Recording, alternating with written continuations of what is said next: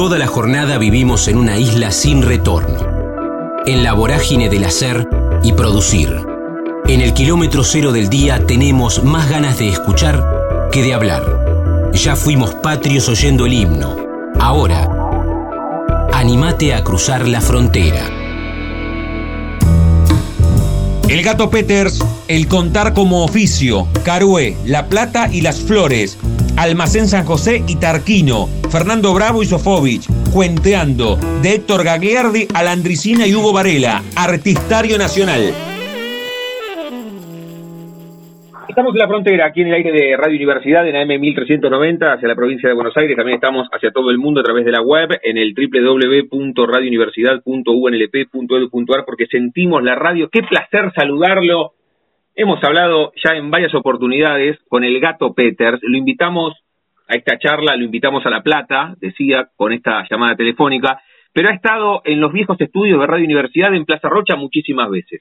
El año pasado hablamos cuando estábamos en la trasnoche leyó con nosotros un fragmento de un cuento el año pasado en Le Escuchando. Pero además, lo más trascendente de todo esto es que el próximo sábado 16, este sábado, el entrante, el sábado 16 de octubre, a las 10 de la noche, va a estar en el Teatro La Nonna, en el queridísimo Teatro de Leo Ringer, ahí en 3 y 47. Ya les voy a contar cómo pueden sacar los tickets o por teléfono o directamente en el teatro. ¿Cómo estamos, gato? ¿Tanto tiempo? ¿Bien?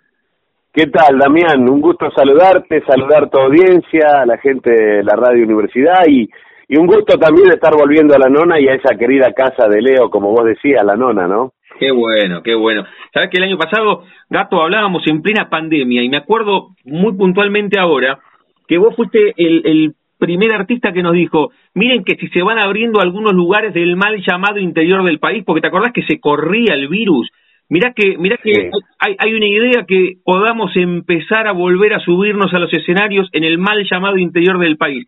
Mirá cómo cambió, ¿no? Que un año luego estamos charlando contigo y otra vez podés venir a la ciudad de La Plata, Gato. ¿Cómo fue todo ese periodo?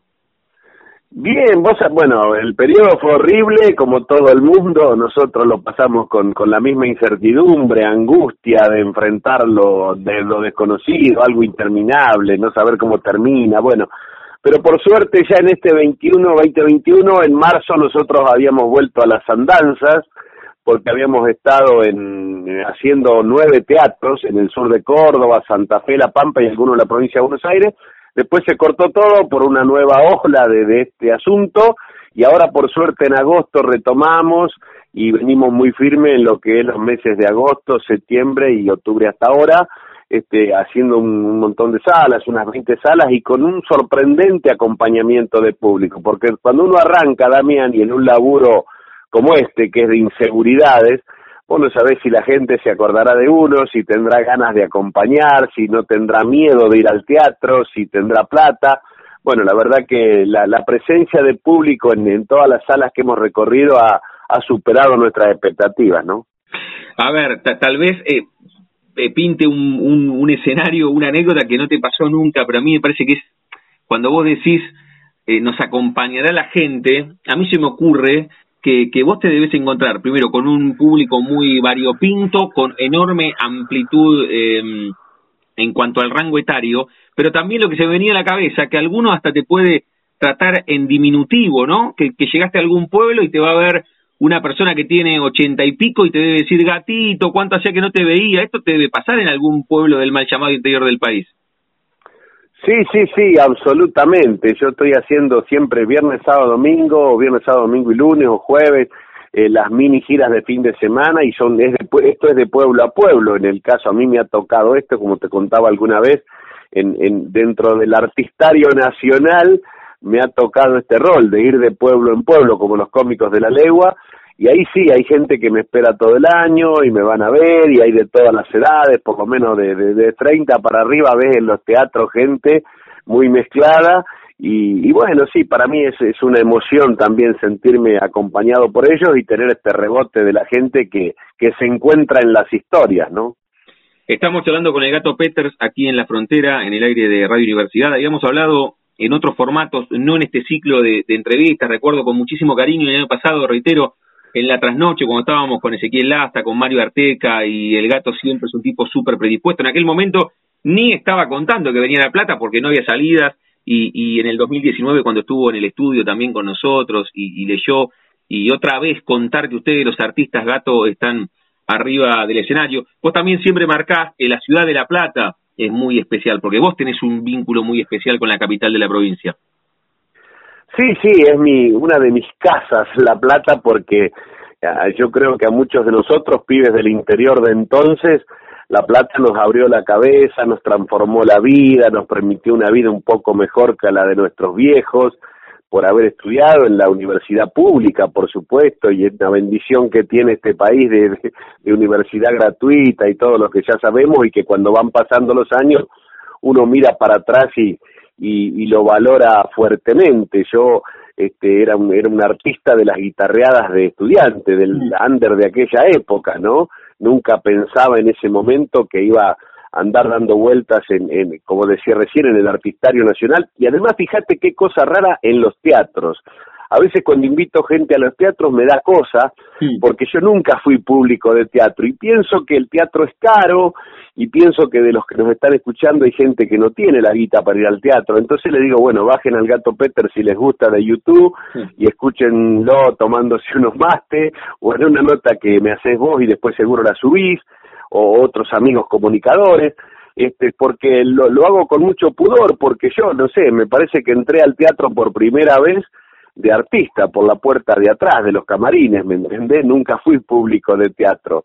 Este, así que mirá qué raro cómo termina la vida después haciendo, porque yo ahora el 90% de mis actuaciones por año es en los teatros, ¿no? Qué maravilla esta historia, Gato, que, que vos entraste no, no sé si es literal, pero me parece maravillosa la figura que vos entraste a los teatros directamente desde el escenario, no sobre una butaca, no fuiste a ver, no sé, a una banda que te gustaba o a un espectáculo de, de teatro tradicional, o sea, vos te metiste a un teatro por primera vez y sentiste esa magia desde arriba del escenario. Sí, me metieron, viste que cuando vos empezás a laburar en esto, entre comillas, la gente te empieza a, todo es intuición, porque dice, no, vamos a presentar lo tuyo en un teatro. Y si yo qué hago en un teatro, porque mm. uno asocia al teatro a la escena, a la actuación, al ballet, a la danza, y si un tipo solo en un teatro, ¿cómo lo escucho? Bueno, a partir de ahí que yo empecé a laburar, empecé a ver a, mis referentes, a la Andricina, al Flaco Varela, bueno, a y a los que los que ya andaban dando vuelta, ¿no? A los, a los cuentistas cordobeses. Pero hasta ahí yo nunca había ido al teatro y hay que imaginarse porque nadie tiene recetas, o sea, cuánto hay que hablar, cuántas veces se tiene que reír la gente. Lo digo siempre así porque puede haber jóvenes tandaperos escuchando, ¿no? Este, y armando su rutina, sus repertorios, sus trabajos. Y yo a veces iba a verlo al Flaco Varela y con mi hijo y anotaba cuántas veces se reía la gente. Digo, bueno, tiene que ser más o menos así porque el Flaco es un genio. Se tienen que reír diez veces, qué sé yo. Ahora me río de esto, pero la verdad es que no hay quien te enseñe a cómo hacer en el teatro para no embolar a la gente hablando más de una hora, este, y cada cuánto este, podés poner un o tenés que poner un chiste y cuánto se banca la gente reflexiones en serio y ahí uno va definiendo su personaje, ¿no?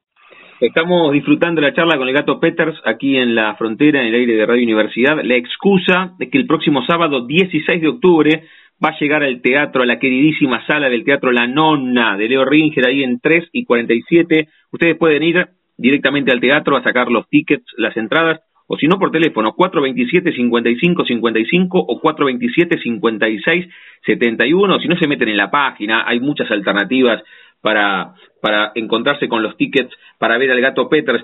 ¿Cuántos años, eh, gato, porque el mismo fin de semana que vos vas a estar sobre el escenario, de la nonna va a estar eh, Ana María Cores con los soviets. Y ella me decía en la semana, hace 50 años que hago esto, Damián. Vos, gato, ¿cuál fue la primera, la tenés presente esa primera fotografía en la cual vos empezaste a hacer este recorrido del primer escenario? Sí, lo que pasa, Damián, que yo de alguna forma siempre estuve haciendo, como se decía antes, representaciones en público porque cuando era más chico, adolescente, viste, en la escuela, poesía más en serio, una poesía muy ciudadana, muy muy blandita, así, muy muy pintoresca, tipo el maestro Gagliardi, que fue un poeta de los tangueros de hace muchos años.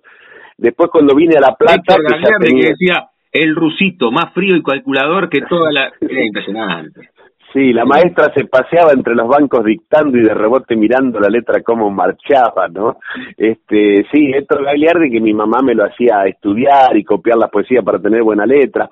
Pero después de La Plata, ya con 20 años, empecé a, a, descubrir este bichito del humor y que yo podía contar cosas y eso me permitía bueno, como digo siempre, entrar gratis a una guitarreada o a un boliche y que me inviten un vino y, lejos de pensar que iba a ser un, un medio de vida, eh, después hubo que darle formato de actuación que se pudiera cobrar. Así que anduve como, no sé, siete, ocho años o diez dando vueltas en La Plata. Mientras estudié, me recibí, tuve un boliche de guitarreadas con otros vagos amigos de ese momento. Y ya cuando me había ido de La Plata es que me encontró Fernando Bravo, actuando en La Plata porque yo ya vivía en Las Flores, me encontró Fernando Bravo y me dice, no, vos tenés que dedicarte a esto, qué sé yo, y ahí nace otra etapa. Yo llevaba 10 años en ese under de La Plata dando vuelta cuando Fernando Bravo me, me, bueno, me hace creer que me podía dedicar a esto, y yo, bueno, los convenzo de seguirlo compartiendo con mis otras actividades, de docencia, de veterinaria, de las que yo tenía acá en el pueblo de Las Flores.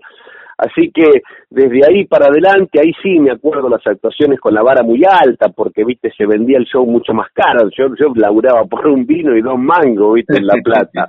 y cuando voy a un representante de Buenos Aires te ponen un número de catálogo, viste, si fulano vale tanto, vos tenés que valer tanto, que no sé de dónde salen esos precios, pero bueno, y entonces vos, este, que siempre yo que soy bastante inseguro, estaba contando cuenta y estaba pensando, lo que estaré contando alcanzará para ese precio que pagan por mí, porque me parecía mucha plata siempre.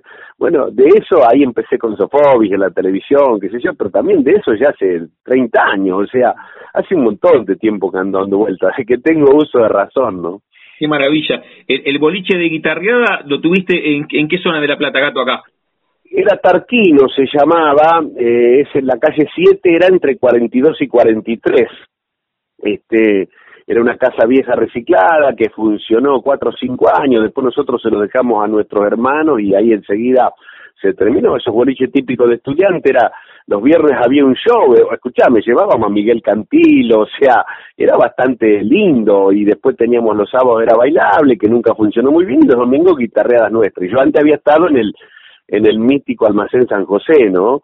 Este, me había empezado ahí, ese boliche era nuestro, de 10 de 10, 10 estudiantes de veterinaria lo hicimos, este, bueno, hasta que se terminó, toda una vida corta que a nosotros nos parecía larga, en ese momento 3, 4 años te parece una eternidad, ¿no? Qué maravilla, qué maravilla la charla con el gato Peters, cada vez que hablamos con el gato van surgiendo imágenes, fotografías aquí de la capital de la provincia de Buenos Aires. Y qué mejor que reiterar que el próximo sábado 16 a las 10 de la noche va a estar en el Teatro La Nonna, ahí en 13 y 47, pueden sacar los tickets por teléfono, en la página, o si no directamente en el teatro. Me, me queda una que tiene que ver con veterinaria. Gato, ¿cómo fue ese, ese tiempo de estudiante? ¿La pasaste bien también? ¿Te costaba como estudiante porque que querías, querías darle más bola a la guitarreada o, o, la, o la llevaste bien la carrera? No, no, la llevé muy bien. Yo siempre fui muy aplicado y fui un tipo de, a mí me gusta, qué sé yo, siempre dormí los lunes y estudié los domingos, por ejemplo, porque me gustaba salir el domingo a la noche, pero yo no fui un estudiante crónico, la verdad que en toda la carrera rendí mal tres veces o cuatro creo, así que tengo un buen promedio, hice una buena carrera, eh, había empezado laburando en lo que conseguía, vendíamos café en el hipódromo, adentro del hipódromo para los empleados en una época, hemos laburado en servicios de fiestas, este, emplatando comida, he sido mozo, y después enseguida apareció este curro de, ir a contar unos cuentos a algún lado, bueno, me, iba a hacer café con cera Quilmes, yo tampoco nunca había visto un café con cera, nunca habido de público, y me llevaba un tipo como figura central de un café con cera, viste, que viajaba en tren con un saco blanco que se me llenaba de tierra, bueno, y unos zapatos recauchutados, pero yo era artista de café con cera, y ya eso me daba un manguito para vivir de eso, así que fue buena la vida conmigo de estudiante, porque pese a que era de familia muy humilde, muy humilde enseguida me, me las rebusqué, ¿no? ¿Y la, la familia Gato cómo se llevó con, con esa familia que veía que vos habías venido a la ciudad de La Plata a estudiar veterinaria, que al mismo tiempo lo hacías, pero que la ciudad de La Plata te había convertido, en realidad ya tenías una semillita, lo decías recién, en el colegio, vos te subías a los escenarios, pero la ciudad de La Plata un poco te termina moldeando como artista. ¿La familia te acompañó siempre o dudaba que vos terminases la carrera? ¿No le gustaba tanta, tanto esa convivencia entre el veterinario y el artista? No, no, la familia parental, bueno, mi papá había fallecido ya muy joven, a los 47 años, y yo tenía un solo hermano que estaba, se vino conmigo atrás mío a La Plata, y después mi mamá había quedado sola allí en el pueblo de Carrera, donde yo soy nativo, y no, pero ella sabía que yo en la carrera iba bien, yo siempre muy independiente, porque yo de los 13 a los 18 años viví pupilo en escuelas agrarias, en, en Rivera, en Coronel Vidal, después me fui un año a hacer la colimba Comodoro, Así que de chico siempre fui muy independiente, siempre tenía que rendirme a, mí mismo cuentas, digamos, así que fue todo muy tranqui. Después cuando llegó la época de Sofobi, yo ya estaba, época más profesional que me lleva Fernando Bravo, ya estaba casado, yo tengo tres hijos y en ese momento ya tenía dos hijos nacidos, los más grandes, así que eh, mi familia, digamos, actual acompañó todo este proceso, hemos crecido juntos en esto, nos ha mejorado, digamos, la vida, nos ha hecho la vida un poco más cómoda, ¿no? Qué maravilla, qué maravilla. Un día me lo contaste, no sé si al aire o fuera del aire, cuando estaba estacionando en Plaza Rocha y, subíamos en el en el ascensor del viejo estudio de la radio, porque nos mudamos, estamos en, el Caracachof ahora en 48 entre 6 y 7, pero un poco tu, tu casa también ha sido la ruta desde, desde pibe, ¿no? Que recién marcabas, naciste en Caruelo, dijiste recién, Las Flores, La Plata, eh, hiciste la colimba en otro lugar, o sea, y, hoy vas de show en show con tu auto, o sea, vas manejando vos, gato. Sí, nosotros hacemos histórica, porque hacemos siempre más o menos el mismo diagrama, hacemos 10, 11 mil kilómetros todos los meses, desde hace veintipico de años. Todos los meses, no los años, todos los meses. Todos los meses, porque Viste que yo estreno siempre en un lugar de veraneo, a veces Mar del Plata, a veces Las Sierras, a veces hago los dos lugares y en ese caso hago 30.000 kilómetros los dos meses porque hago, qué sé yo, lunes y martes en la Sierra, el miércoles viajo y descanso, jueves y viernes en la costa y sábado y domingo festivales. Y eso lleva a ser 27 a 30.000 kilómetros en enero y febrero. Y después sigo con 10.000 kilómetros todos los meses, que son 2.000 y algo por fin de semana, porque a veces vos tenés dos teatros en dos lugares y después se vende un show porque es el aniversario de una localidad, qué sé yo, que el lunes o que el viernes o otro teatro, y eso fue siempre así, pero bueno, rutas del interior, a mí me gusta mucho manejar, somos muy prudentes y, y, esta provincia nuestra es bendita en paisajes, así que viajar por el interior es, maravilloso y lo hacemos relajado y tenemos muchas precauciones, siempre te puede pasar algo, ¿no? Pero respetamos mucho las rutas y bueno, y así ya estamos acostumbrados, ¿no? Estamos hablando con el gato Peters, me quedan un par más. Te, iba a decir que estabas el próximo sábado 16 de octubre en el Teatro La Nonna, en 3 y 47, con Cuentero, gato. Contanos, bueno, sos una marca registrada, ni te tengo que decir de qué va tu show, pero ¿tiene alguna particularidad la ciudad de La Plata, este show en particular? Este show lo estrené yo en el 2020 y lo había estrenado en Mar del Plata, hice enero y febrero de temporada, digamos Necochea, Montermoso, Claromecó y Mar del Plata, como 30 funciones tenía en el lomo y cuando iba a salir de gira en marzo se cortó todo. Así que retomamos con este show porque no está grabado, es inédito y la gente no lo tiene, digamos, y yo sí le inserté como actualización un monólogo de arranque donde yo hablo de la cuarentena y cuento cómo, y de la, y de la pandemia en general, cuento cómo en mi cabeza fueron cambiando los títulos eh, a medida que pasaba el tiempo. Empecé con un título que era Tiempos del humor en gel, humor puro para diluir, humor con las manos limpias, humor con barbijo puesto, esperando la vacuna, aplicaciones de humor y así, ¿viste? Este, voy a, colgando chistes de cada una de esas cosas para introducir, después ya me saco de encima para que la gente ponga la cabeza en otra cosa y se olvide de la pandemia y hago un recorrido por los apellidos, que es un monólogo muy interesante que me llevó tres años hacerlo, no tiene mucha gracia, pero tiene un nivel de información muy intenso y que la gente disfruta mucho este, tratando de encontrar su apellido en, un montón de apellidos que yo nombro y pongo de ejemplo, de distintas culturas, ¿no? Desde los chinos hasta partiendo los españoles, y termino, este, bueno, después hablo de lo cómo evolucionaron los autos, de los autos que yo conocía, estos autos de hoy que son computadoras con rueda, y también ahí cómo cambió el, el, perfil de los mecánicos y los talleres, viste, que hoy son este, laboratorios los talleres y los tipos tienen escáner y trabajan frente a una PC, y digo yo, como hay autos que hablan, el mecánico técnico le pregunta qué tienen y entre ellos se entienden, ¿no? Este, y después hablo, como siempre, tengo un bloque de los camioneros, como un homenaje implícito a mi viejo que, que fue camionero, y que siempre los amigos camioneros me escuchan en las radios de noche y me mandan cuentos y me mandan anécdotas y termino hablando de los controles de salud que nos tenemos que hacer hombres y mujeres pasados los 40 años, donde yo me doy con un caño a mí mismo de, de lo que me pasa en esos controles y la gente evidentemente se siente reflejada porque lo disfruta mucho, ¿no? La charla con el gato Peters, reitero, va a presentar Cuentero el próximo sábado 16 de octubre en el Teatro La Nonna a las 10 de la noche en 3 y 47 pueden sacar las entradas en el teatro sino en el www.teatrolanonna.com.ar o si no por teléfono, a los teléfonos de toda la vida del Teatro La Nona, al 427-5555 o al 427-5671. Eh, Gato, me queda la última, pero antes, ¿cuánto tiempo estuviste sin subirte a los escenarios? De marzo del 2020 volviste... De marzo, de marzo a marzo, Damián, porque en marzo nosotros este año volvimos, hicimos nueve fechas, después volvimos a parar hasta agosto, pero ese año estuve entero y a veces la gente te dice, bueno, ¿cuánto tiempo? Ahí hicimos unos streaming que la otra vez hablamos, que no es lo mismo, fue para, para salir del momento, ¿no? Y más para hacer humor, es durísimo el streaming, pero bueno, hicimos cinco volúmenes de streaming, era fase 1, fase 2, fase 3, ¿viste? Así se llamaba, fase 4 y fase 5, Gato Encerrado, porque el título se caía de, de Maduro, este, pero bueno, la gente dice también cuánto tiempo para más repertorio, pero a veces si la cabeza no está bien es difícil pensar en humor, ¿viste? Porque, digo, esto no es ni peor ni mejor que nadie, teníamos la misma angustia que tenía cualquier pequeño comerciante, cualquier este pequeño emprendedor que no sabía qué iba a pasar con su vida, con su familia y, bueno, y con, y con esto de la pandemia. Así que, bueno, fuimos armando repertorios, pero también esperando que esto pasara, ¿no? ¿Y qué sentiste cuando de marzo a marzo, en el marzo del 2020 cortamos, en el 2021 volviste, cuando veías las caritas de tus seguidores con los barbijos, ahí brotó la emoción, otra vez arriba del escenario, otra vez esa alquimia que se genera entre que está arriba y que está abajo, la necesidad del público de verte, de volver a reírse y la tuya de poder expresarte.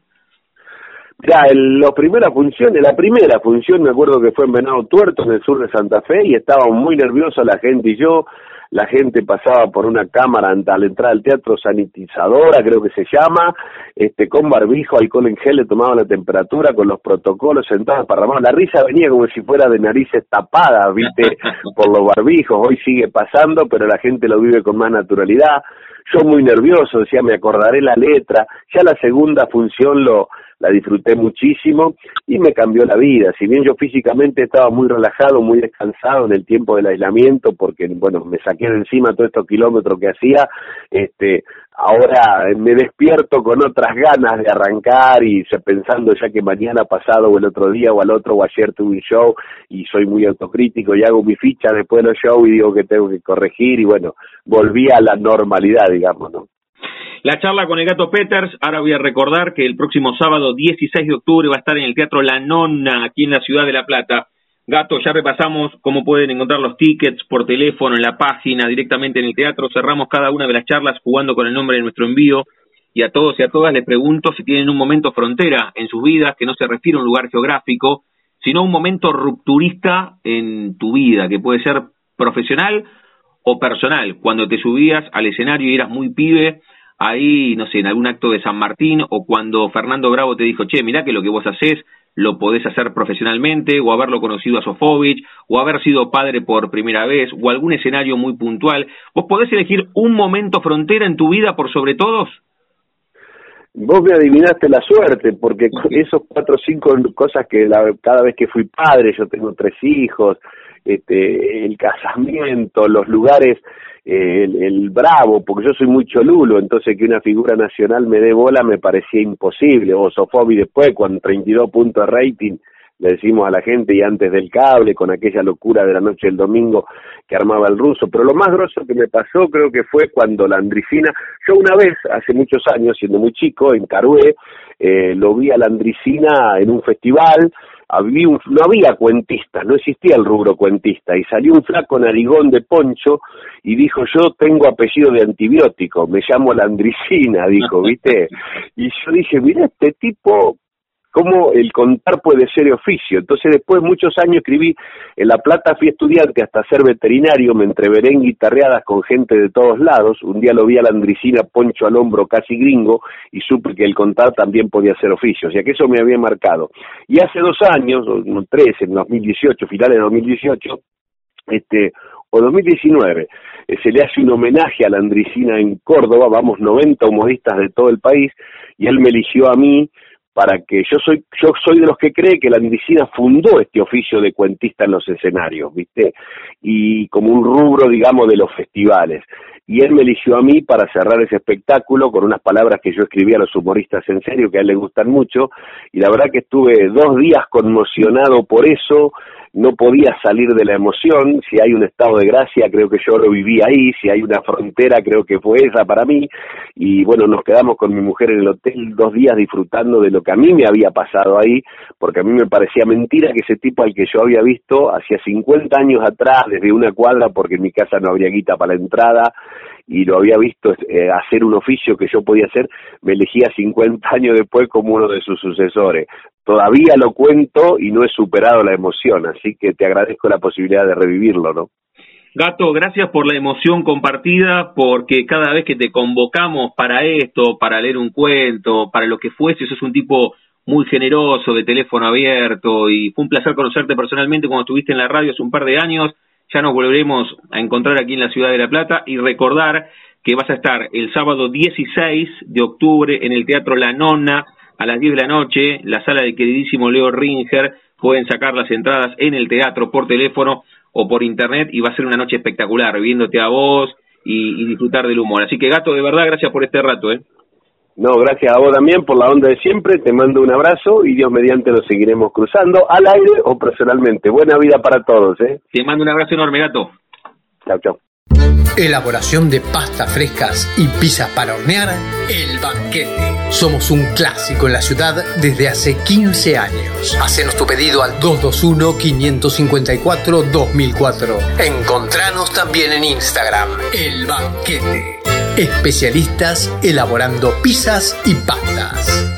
La Frontera. El refugio de los que se animan a cruzar. Francisco Bochatón, La Plata, Banda Dios, vinilos, desde muy chico con armónica, batería y guitarra, peligrosos gorriones, circo radio, escenario con Charlie García. Estamos en la frontera, aquí en el aire de Radio Universidad, en AM 1390, hacia la provincia de Buenos Aires. También estamos hacia todo el mundo a través de la web, en el www.radiouniversidad.unlp.edu.ar, porque sentimos la radio. Quiero saludar a Francisco Bochatón, pero además lo, lo sentimos los que trabajamos en Radio Universidad, un tipo muy cercano tal vez, mucho más vínculo con la frecuencia modulada, con el 107.5, ahora le vamos a consultar sobre ese tema, pero lo más trascendente, lo que ustedes tienen que saber, es que el próximo jueves 14 de octubre va a estar en el Teatro Bar, ahí en 43, entre 7 y 8, qué bueno esto de fin de año, con música en vivo, con artistas sobre el escenario, así que primero agradecerte por este rato, Francisco, ¿cómo estás, Damián, en Radio Universidad? ¿Qué tal, Damián? No, gracias a vos, por favor. Eh, Sabes que mi primer nota este, fue en la AM de, de Radio Universidad. Ah, entonces, para los que somos de amplitud modulada, te tomamos como propio. Yo creo que, si no me falla la memoria, fue como a los 16 años en esa, sí, propio total de ustedes. Qué bárbaro. Y ta- a ver, pará, porque ya, ya que nos metimos ahí, ¿sabés que, que- que- no, que, hace, mucho vengo haciendo un laburo sobre la historia de la radio, que está a punto de cumplir 98. La radio argentina tiene 101, así que Ah, es, es, es, es como, como una estación ineludible en la historia de la radiofonía argentina, pasar por Radio Universidad. Pero. ¿te, te- te acordás cómo fue, cómo viniste, cómo se dio, con quién? Ahí te subiste al ascensor en Plaza Rocha, nos mudamos, pero Totalmente, así fue, subí al ascensor, eh, fui con mi primer grupo, Dios, en ese entonces conformado por mi hermano, y me acuerdo que fue mi manager, que era mi amigo en realidad, que era nuestro amigo que hacía de manager, era muy chico, yo tocaba la batería en ese grupo y me acuerdo que tuvimos una entrevista muy corta, pero fueron mis primeras palabras así en una nota y me, me acuerdo que tenía 14, 15 o 16, andaba por ahí. Pero fue impresionante para mí, yo estaba re nervioso y Mm. la radio me parecía todo un mundo, ¿viste? Y sí, sí, fue en la M, sin duda, fue buenísimo. ¿Sabes qué? Lo dejo, lo, dejo anotado acá porque quiero volver en un rato a tu historia aquí con, dale, dale, con, Radio, con Radio Universidad, pero también quiero a los que recién se enganchan con la charla que nos cuentes de esta presentación aquí en la capital de la provincia de Buenos Aires, en el Teatro Bar, ahí en 43, entre 7 y 8, jueves a las 9 de la noche, jueves. Este jueves entrante, el 14 de octubre, espectacular, así que te vamos a escuchar en vivo después de tanto tiempo donde ustedes no pudieron estar sobre los escenarios, Francisco. Sí, la verdad que es nada alucinante, estamos recopados, muy contentos con toda la banda, además eh, casi toda la banda, este, nuestro tecladista no puede viajar esta vez, pero tenemos dos invitados, que está Sebastián Polo y, y Guillermo Coda de Peligrosos Gorriones para dos o tres canciones, pero estamos contentísimos por, por esto que decís vos, ¿no? poder volver a tocar. Fue, fue todo una locura para nosotros los músicos. Fue, me, encierro ahora se está abriendo un poco, por suerte, y nos da esta oportunidad. Y de volver a tocar en mi ciudad, ¿no? Por otro lado, que, es donde nací y donde, mm. bueno, tengo sembradas mis raíces. Aunque uno se vaya después, eh, es por otras razones, por mí, es circunstancias de la vida, pero siempre volver a tocar ahí es muy bueno, aparte en ese lugar tan emblemático de la ciudad, ¿no? Que es el teatro, va para mí cuando era adolescente iba a bailar ahí. Claro, claro, sí, sí. es muy bueno, estamos muy contentos, aparte estamos en plena grabación y, bueno, poder estar eh, este, tocando, está a punto de salir en, formato vinilo, un disco mío también que se llama Completo, que es un compilado, eh, que lo saca un sello que se llama Beach House Music, que es un sello nuevo eh, en este en este área de sacar vinilos de, de artistas que no tuvimos la oportunidad de salir en vinilo por cuestiones de la época y todo, ¿no? Porque en el 93 que salió mi primer disco se dejó de fabricar en vinilo en Argentina y bueno, después se relanzaron como ya sabemos todos, ¿no? Spinetta y otros artistas, pero bueno. Así que muy contentos de presentar un poco este, este lanzamiento en vinilo de ese disco también, ahí va a estar Fernando Kawasaki, bueno, todos mis músicos estamos contentos. Estamos disfrutando esta charla aquí en Radio Universidad con Francisco Bochatón, reitero, el jueves 14 de octubre se va a estar presentando a las 9 de la noche en el Teatro Bar, ahí en 43, entre 7 y 8 pueden sacar los accesos, los tickets. Los accesos me quedó de, cuando te hacía por streaming, las entradas para, para verte por el escenario, ahí a través de PlateaNet o directamente en el Teatro Bar. Qué locas estas, estas piruetas que da la vida en general y la vida mm. artística en particular, con tu frondoso recorrido, Francisco, que, que, vos marcás que, que debes estar, no lo dijiste, lo intuyo, eh, con la ansiedad propia de la espera de tu primer disco en vinilo, ¿no? Es como, como un renacer artístico, tener el vinilo material en tus manos. Es una cosa muy extraña, está, está buenísimo porque viene de la mano, digamos, de, la nueva era, no, no viene en la, que, digamos, no, no viene de la, de la, de la época de antaño, cuando salían los discos en vinilo, o sea, bueno, yo, yo veía los discos en vinilo de, qué sé yo, de Pedro y Pablo, de los que se compraba mi vieja, no sé, de los que salían, y después cuando, bueno, en la década del 90, cuando nos tocó grabar nosotros, por suerte, a mi grupo, eh, Peligrosos Gorriones, justo fue el año, el 93, donde no se fabricó más en vinilo en Argentina, ¿no?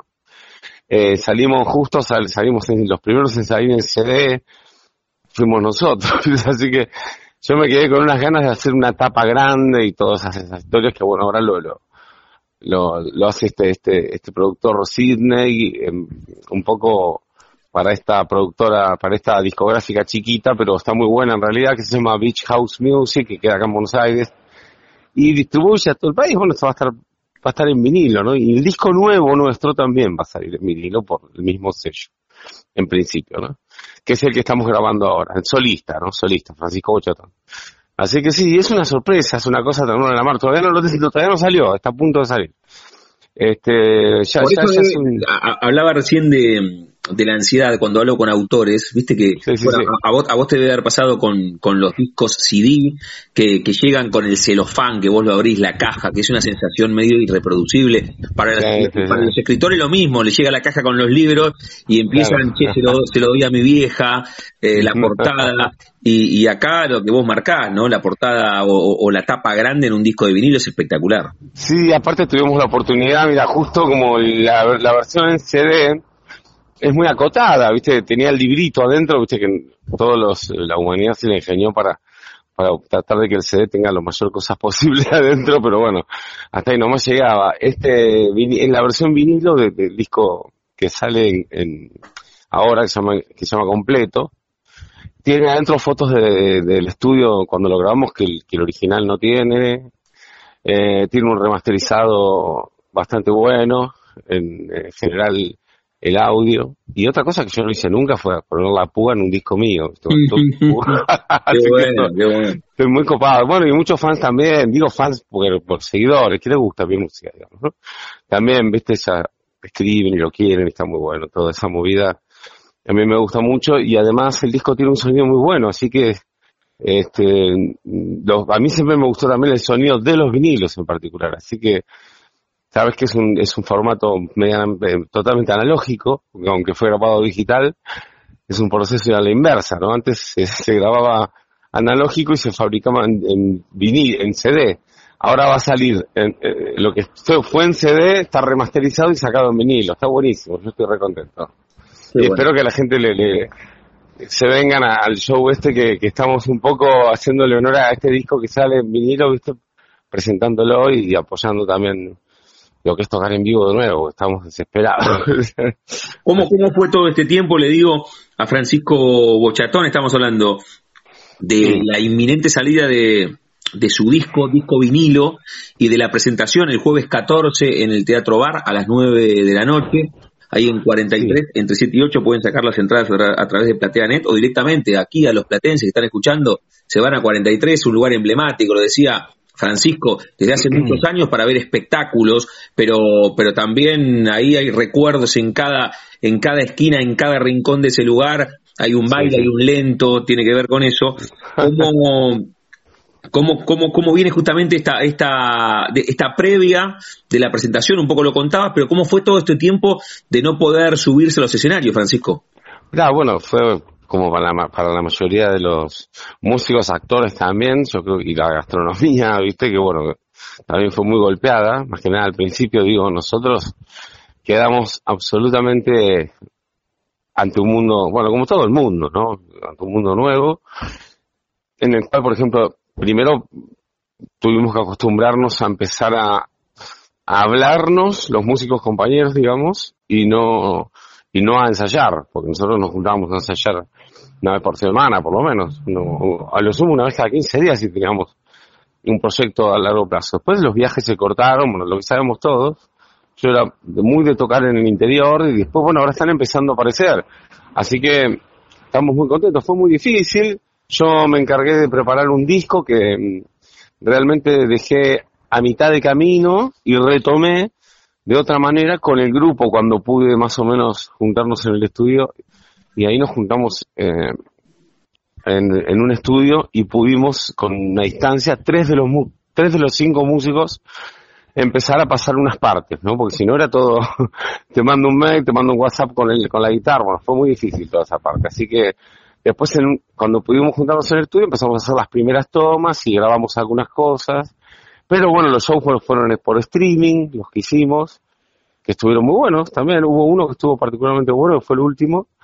Eh, que bueno, la gente se sumó un poco y nos apoyó y nos vieron y muchos amigos me han dicho que estuvo muy bueno. después lo pude ver, uno de ellos. Y mm, muy difícil, la verdad que, que la parte creativa, eh, al contrario de lo que yo pensaba, en mí este, funcionó más escribiendo, cosas así que, que componiendo música. Me dejó bastante seco de música, pero después la retomé.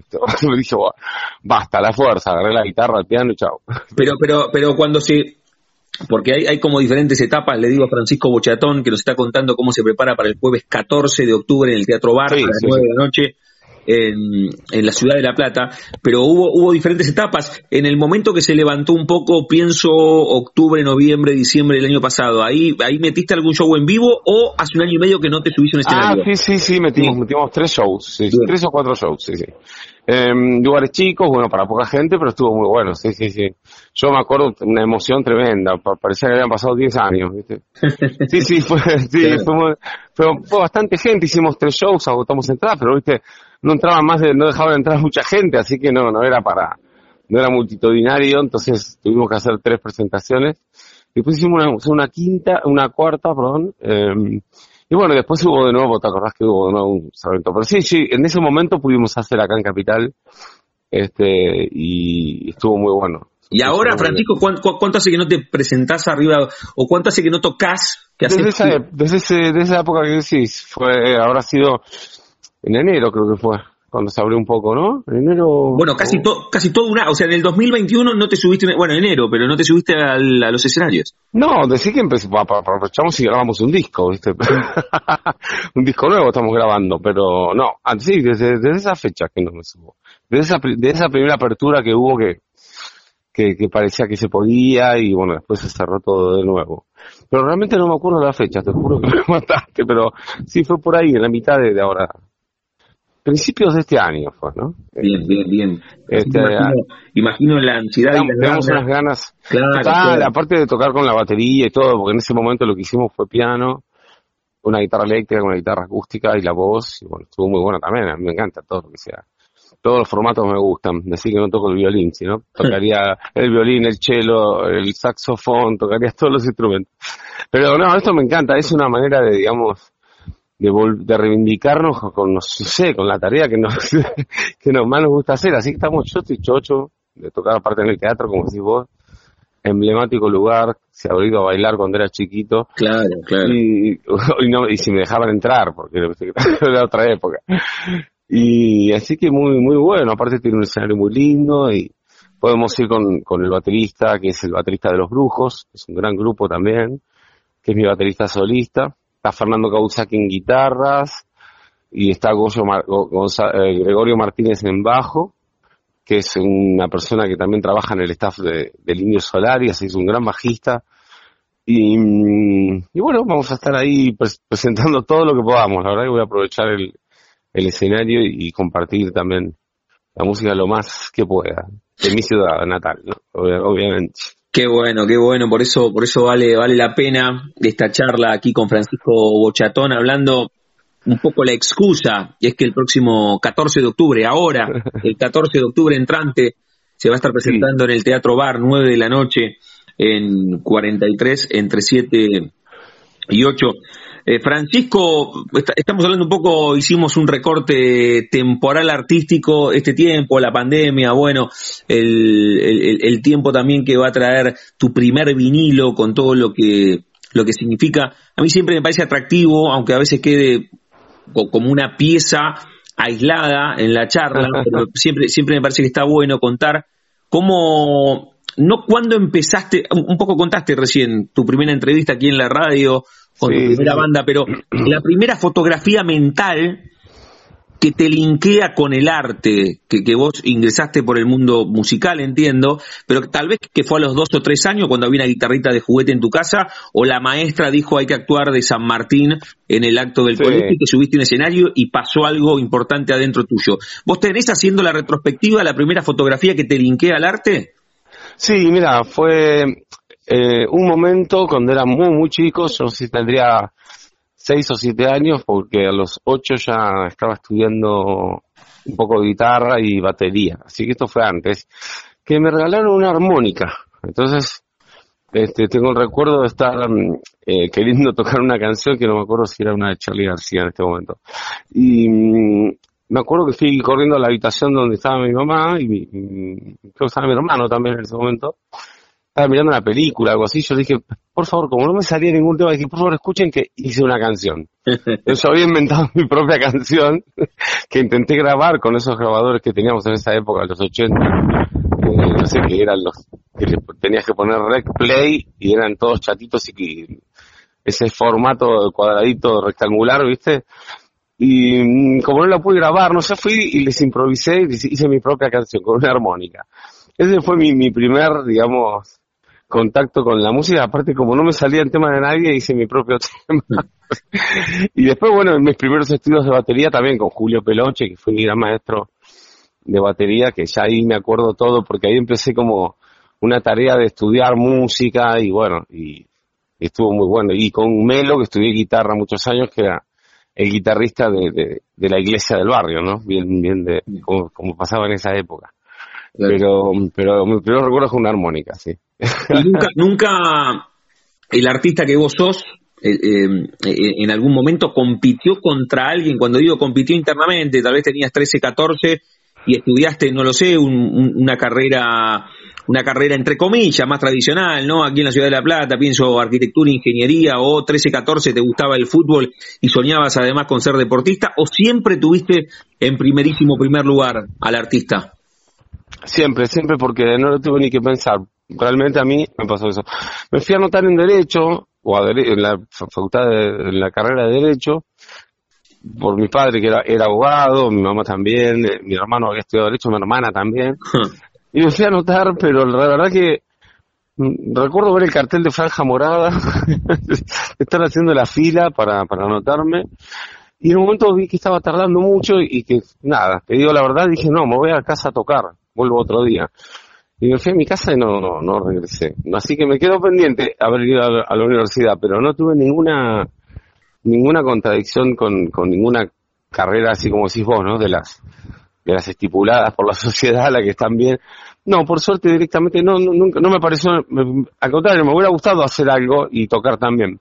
Pero acá estaba descantado que era ya un hecho. A los 14 años estaba tocando en vivo con grupos y, a los 21 años grabé mi, primer disco, así que menos mal que me dediqué a eso. Después, bueno, tiene sus, sus bienes, ¿no? Pero bueno, uno sigue tocando igual porque es mi, vida. Muy, muy loco eso que ni siquiera llegaste a notarte, o sea, tuviste la intención, pero no es que dijiste, me voy a jugar, me voy a jugar al potero, sino que dijiste, me vuelvo, están tardando mucho, vuelvo a mi casa a tocar, o sea. A tocar, sí, sí. Hay, hay un montón ahí de esa decisión que tomaste. Sí, sí, sí, sí, esto lo dice todo, lo dice todo.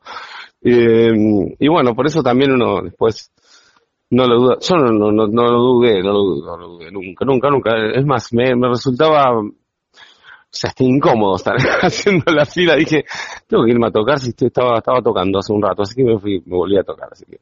Después me dediqué años y estudié otros instrumentos también, obviamente, ¿no? Pero y toqué un montón. ¿Qué me decías? Sí, lo, y lo, con, con, con, Francisco Bochatón estamos charlando aquí en la frontera. Francisco tiene los vaivenes tienen que ver un poco con la propia incertidumbre que tiene el arte, lo hablo mucho con, con los actores, con las actrices, con Agustín Aleso, Juan Leirado, siempre lo nombro, me parece una frase extraordinaria, él me lo dijo para los actores, me parece que es aplicable para los músicos, y él me dijo, los actores somos desempleados que de vez en cuando tenemos laburo, y, y, a, los músicos les pasa un poco eso también. nos pasa un poco eso, somos autogeneradores de, nuestro, laburo, claro, sí, nosotros tenemos que inventarnos, reinventarnos. Tiene su lado muy, muy, muy, digamos, cuando los beneficios son proporcionales a, a, todo lo que te dedicaste, eso es lo que está recontra bueno, digamos, no estás haciendo un lugar y después, bueno, volver, o sea, estás produciéndote todo el tiempo, o sea, tenés que, yo, digamos, a mí nadie me obliga, tengo que, tengo que hacer un, si quiero hacer un tema, pero como me nace, a veces es, hacer una canción es, muy beneficioso cuando después tenés un público que la quiere escuchar o, tenés la posibilidad de tocar. Em, lo que sí te dijo Legrado, totalmente de acuerdo, es que somos desempleados que tenemos que autogenerar nuestro, nuestro empleo, digamos. ¿no? Yo conozco, estuve muy relacionado con el, con el mundo de, de los actores, eh, así que bueno, conozco, he hecho música para una obra de teatro, para dos, así que conozco, conozco un poco el ambiente y hay amigos, actores que tengo, ¿no? También, y sí, es muy similar, te digo que te llevas muy bien con un músico un actor hablando porque, porque pasa mucho eso que, es, a esos vaivenes me refería, sí, sí. A esos y a lo que trae económicamente también, ¿no? O sea, uno, digamos, tiene que estar inventando mucho también y averiguando, yo te digo, más que nada fue al principio esto, como era lo de los derechos de autor, esas cosas que bueno, y también lo va haciendo interesante este mundo, en realidad es parte de la cultura y eso, eso está bueno, viste, lo primero que, que uno recuerda algunas situaciones de la vida, alguna canción, alguna música, y bueno, con los actores pasa también que pueden darle vida a una cosa que realmente es fantástica en realidad. eso es genial, aunque esté basado en un hecho real, ¿no? Una obra de teatro o una canción, digamos, es, es un momento artístico y eso, eso no tiene, no tiene precio, está buenísimo. Estamos disfrutando mucho la charla aquí en la frontera con Francisco Bochatón el próximo jueves 14 de octubre a las 9 de la noche. Se va a estar ¿Cómo? No, no, no, sí, sí, repetía el 14, sí, sí. Claro, el 14. A ver, ya, ya que lo decimos, después en el final me queda la pregunta, me, queda la pregunta para cerrar la charla. Te voy a pedir una canción para, para escucharte, como siempre hacemos con los artistas musicales, pero ya que lo decía recién, me gustaría en primera persona, este, este es tu ciudad, es tu público, es un lugar icónico, como decíamos recién, el Teatro Bar, y me parece que hasta tiene más, más power que vos invites a los platenses, a los de Berizo, a los de Ensenada, a que estén el próximo 14 en el Teatro Bar. Invítalos. Bueno, los invito, obviamente, están todos invitados eh, a este show que vamos a hacer en el Teatro Bar, en la calle, si no me equivoco, es 4378, ¿no? Exactamente ahí, sí, sí, sí. Así que bueno, los invito, vamos a estar tocando con muchas ganas y presentando temas de todo este disco completo que sale en vinilo, así que no se lo pierdan. Em, va a ser un honor tocar en, en mi ciudad, además que, que, adoro tanto y, y, sus, y, de gente de sus alrededores, como si vos, ¿no? Venís y todo, que hemos tocado también muchas veces.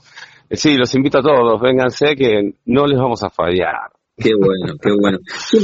me, quedaba, Francisco, a los 14 ya estabas arriba de los escenarios. Es impresionante, a los 14. Sí, a los, no, a los 14 arriba de los escenarios no, perdón, a los 16 toqué por primera vez. Pero a los 14 sí estaba tocando con mi grupo y con otro grupo más, dos grupos. 14 grabé, grabé mi primer demo en Sonovisión, que era un estudio acá en un capital muy importante que había en esa época de Álvaro Villagra, me acuerdo, es un ingeniero importante que después laburó con Spinetta, mucha gente. Y hicimos el primer demo ahí, ahí, ahí sí tenía 14. Y en vivo tocamos un par de veces 15 y 16 ya me acuerdo de estar tocando así para, ya ahí cortando tickets, aunque sean tres, pero estábamos empezando. Así que sí, sí, a los 14 empecé y a los 16 ya en vivo, sí, sí. Qué bueno, qué bueno. Muy, muy bueno está. La, pasé la adolescencia arriba. En ese momento la batería, después el bajo, por varios instrumentos. todos los instrumentos. Ahora lo, lo, contabas en el comienzo, la primera entrevista es aquí en, en Radio Universidad, cuando, cuando no existían primero las redes y había pocas radios, ¿no? ¿Qué fue? ¿Eso fue finales de los 80, más o menos, 14? sí, sí, eso fue en el 86, una cosa así, 14, sí, 86, sí, sí. Y me acuerdo que tenía unos nervios bárbaros, porque como decís vos, no había, no había redes, nada, entonces era el momento en el que te estaban escuchando.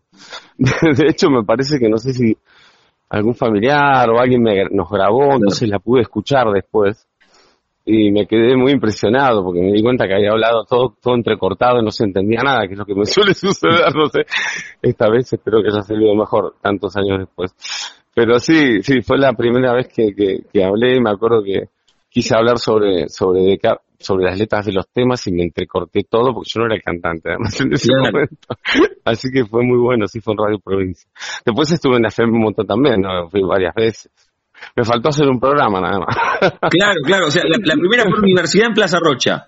Y, bueno, pero, pero, pero además en, lo tenía aquí anotado, que, que, vos formaste parte de ese homenaje a Virus, haciendo una canción para el disco, ¿no? Imágenes paganas que hiciste vos. Sí, hice Imágenes paganas, se hicieron dos homenajes, uno en la ciudad de La Plata, que fue este en el que hice Imágenes paganas, con Ricardo Sáez que es un bajista un estequista muy reconocido que, ha tocado con, muchísimos músicos que me ayudó a hacerla, que bueno, ese compilado está en las canoplas, en fin, un montón de grupos de La Plata. Está mi hermano también. Y sí, y muy, muy, muy lindo ese compilado. Sí, sí, participé. También participé en, otro homenaje a Virus que se hizo acá en Capital, en el Centro Ricardo Rojas, que lo hizo el Centro Cultural Ricardo Rojas. Y ahí toqué con Mario Serra, nuestro querido Mario Serra. Claro. fue, tuve la suerte del honor de, de tenerlo de baterista un tiempo y lo quiero mucho a Mario y a, todos los, los chicos, ¿no? Y a Marcelo y a todos los, los virus. Y bueno, nada, tuve la, la, sí, la suerte de poder estar en ese compilado. Que por otro lado, me, encantó el tema que, que cuando dije qué tema puedo tocar, eh, quedaba imágenes paganas sin grabar y dije, bueno, ¿qué más quiero que, que cantar imágenes paganas? Lo hice como pude, ¿no? Pero bueno. Em, está buenísimo. Tengo, mira, tanto que hablábamos del disco, el disco físico lo tengo acá, el disco CD, no, en vinilo. El, disco, sí, el físico. es, realmente espectacular. Ahora, cuando decía recién, me faltó hacer un programa, porque tu primera entrevista fue aquí en la radio, después este vínculo con la frecuencia modulada, no estrictamente con Radio Universidad, o si, si querés en, en particular, pero ¿qué relación has tenido históricamente con la radio, más allá de los nervios de esa primera entrevista? Y no lo digo solamente en tu faceta artística musical, sino arriba del auto prendés la radio, en tu casa cuando te estás duchando prendés la radio, históricamente, ¿qué, qué vínculo tenés? Y tuve un programa de radio un año y medio, en, Morón. en las, así, en Morón. Tuve un programa de radio, bueno, tengo un, vínculo con la radio, de hecho, este, escucho radio muy seguido, voy buscando radios también de otros países, voy inspeccionando. Hace poco encontré una radio francesa que me encantó, voy escuchando cosas, me parece, me gusta mucho el AM tiene una cosa muy, muy particular. Una vez hicimos una nota en San Luis, creo que fue. San Luis o Mendoza, Mendoza, peor, perdón. Y hicimos una nota en una AM y tiene esa cosa de los diarios arriba de la mesa, de charlar de... Y a mí me, me, me, ahí me, empapé un poco y entendí más cómo era ese amor que, que existe por la M, ¿no? De, vos estás en la M ahora. Sí, claro, claro. Soy muy, aparte soy muy hincha de la M. Ah, viste, viste que conozco, conozco que hay mucha, mucho palo ahí. Y bueno, nada, y eso, soy muy, muy de radio, sí, sí. Es más, a veces eh, eh, es, raro, es raro porque los músicos no somos mucho de escuchar radios porque uno se la pasa escuchando este disco, este otro, este artista, este otro. Pero hay muchos músicos que sí, escuchamos radio y, y radios en donde se habla porque uno, viste, va, entendiendo un montón de cosas, te sentís desde acompañado hasta informado, este, está buenísimo, es un vivo en directo absoluto la verdad que tiene una magia muy, muy, muy, muy interesante. Después tuve la suerte en, una radio que se llama Radio La Siglo, de allá de Morón, que me dieron la oportunidad de tener un programa de una hora y pico, después pasó a dos horas. Que ¿Y era de música o de qué era, Francisco? Era de todo, se llamaba Circo, eh, me lo dio Oscar Díaz, eh, y tuve la suerte de, de hacerlo muy con dos personas más, después quedamos, éramos tres, después quedamos dos, con Leandrito Viernes y con Wendy Rosker, hicimos un programa que se llama Circo, era muy raro, mezclaba todo, ponía desde Sandro hasta los Beatles, hablaba, leía poesías de Oliverio Girondo, aproveché, contaba, transmitimos en vivo un cumpleaños de La Plata, me acuerdo, mm. desde allá, de, o sea, Morón. Después me enteré que en una gomería nos escuchaban, y eso te da mucha emoción, viste que te enterás que los tipos están esperando que diga, yo lo sabía, viste, así que bueno, como músico me, me, sirvió un montón, digamos, no, no entendía nada como para hacer un programa de radio, pero me sirvió un montón porque tenés otro feedback con la gente, estuvo muy bueno, la verdad que lo, agradezco haberlo tenido. No sé si estoy a la altura de, de, poder, digamos, sostener eso ni compararme con ninguna persona que haga, radio, como, ni hablar, no sé, tu caso más vale, ¿no? Digo, pero hay gente que, que, se dedica a eso. No, pero qué bueno, pero qué bueno. A ver, eh, nuestro eslogan es sentimos la radio. Y si a muchos les pasa, por supuesto que, que, vos vibrás en otra sintonía con la música, eso es. Y, tal vez puedas vos empatizar con la idea de lo que vos sentís con la música, a nosotros nos pasa puntualmente con la radio y, está, buenísimo que por un rato lo hayas sentido. A mí no por un rato, A mí no me, no, no, no, me, no me puedo meter en tu, lugar porque no puedo hacer sonar dos ollas, pero, pero puedo, puedo, puedo entender lo que te pasa con, con la música. Francisco, antes de hacerte la última pregunta, que un, poco también ahí agradecerle a Frank, que, no, que, no, que, me contactó y la charla, sí. buenísimo, que ahí también hablábamos puntualmente de un nombre propio, pero tal vez se te ocurran otros, cuando hablábamos de la FM, que me preguntó por Ariel Valeri, pero te puedo preguntar por el Turco Jalil o por, por el Mono Pérez. ¿Qué otras visitas has tenido en la frecuencia modulada? Bueno, mira, eh, con el turco, este, principalmente en la década del 90 hicimos muchísimas notas. El Turco Jalil, digamos, en el 2000, Puki Martínez se han dado por la radio también. Em, pero más que nada con Jalil hemos hecho millones de notas y realmente él seguía la cronología de la banda, tenía todos los datos, eh, tenía un montón de... A mí me... Y después en el 2016, muchísimos años después, cuando volvimos a juntarnos, ya él laburando para, para otros medios, incluso Rolling Stone, creo, ¿no? Sí. Eh, nos ha hecho la 2016, cuando nos sacamos nuestro último disco eh, Gorriones, que por otro lado quiero decir, quiero invitar a la gente, a, más el 14 ya están invitados, pero va a haber dos invitados, que está Guillermo Coda y Sebastián Polo, que Guillermo Coda es parte de Peligrosos Gorriones, así que también vamos a hacer dos temas de, nuestro grupo. que porque esto es solista, pero va, a haber dos temas de él. Bueno, y Jalil también nos ha hecho muchas notas. Yo lo que más recuerdo son las notas con Oscar, porque eh, realmente nos ha seguido, faltaba que se venga de gira con nosotros.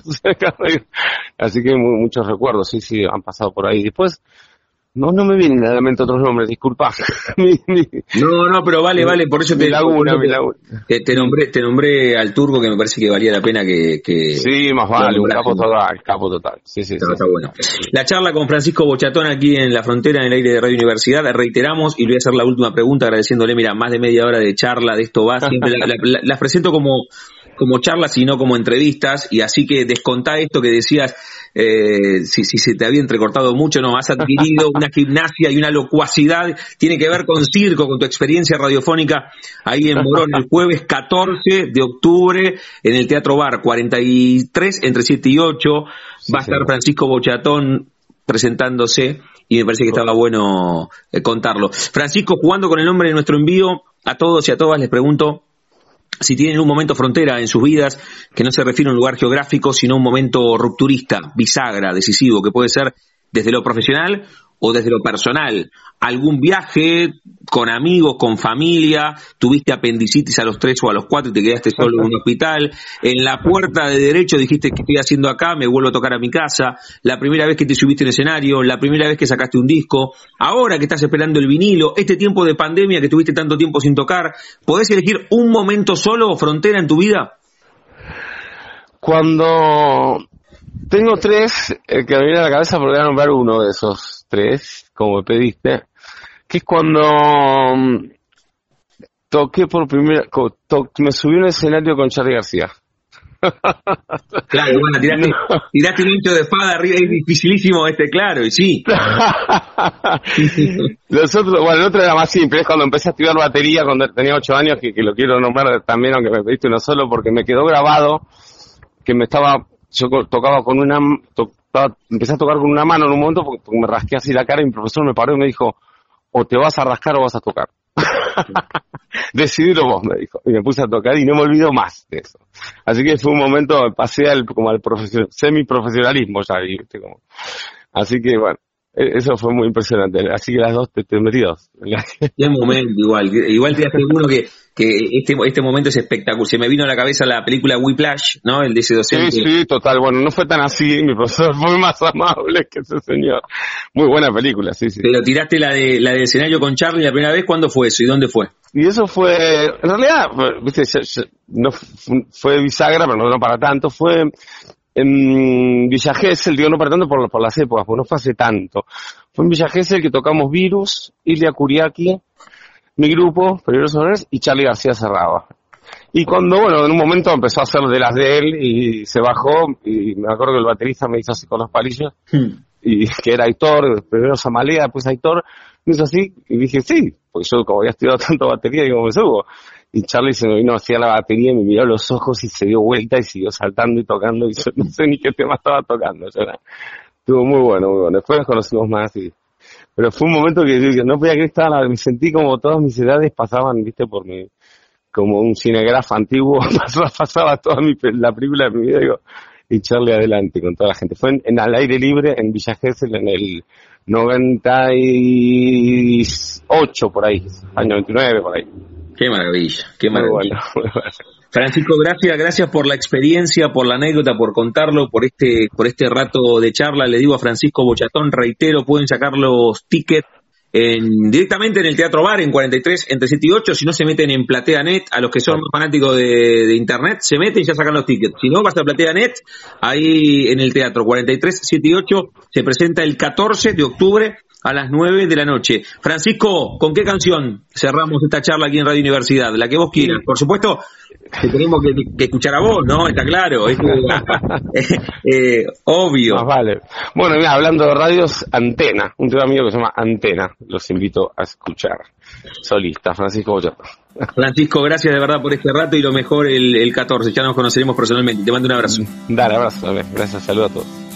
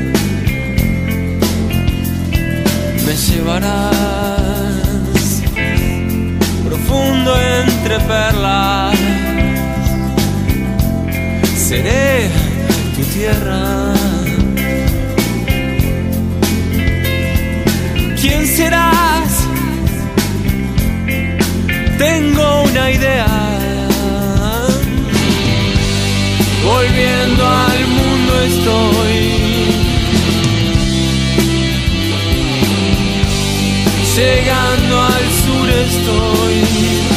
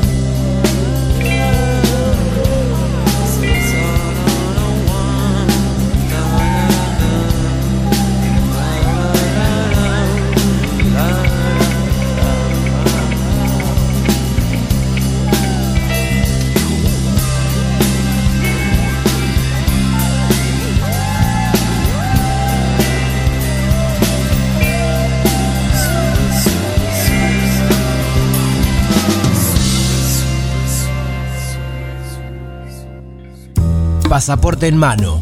Noctámbulos con la radio abajo de la almohada. Equilibristas entre el ayer y la ilusión de mañana. Somos La Frontera. Idea y conducción, Damián Zárate.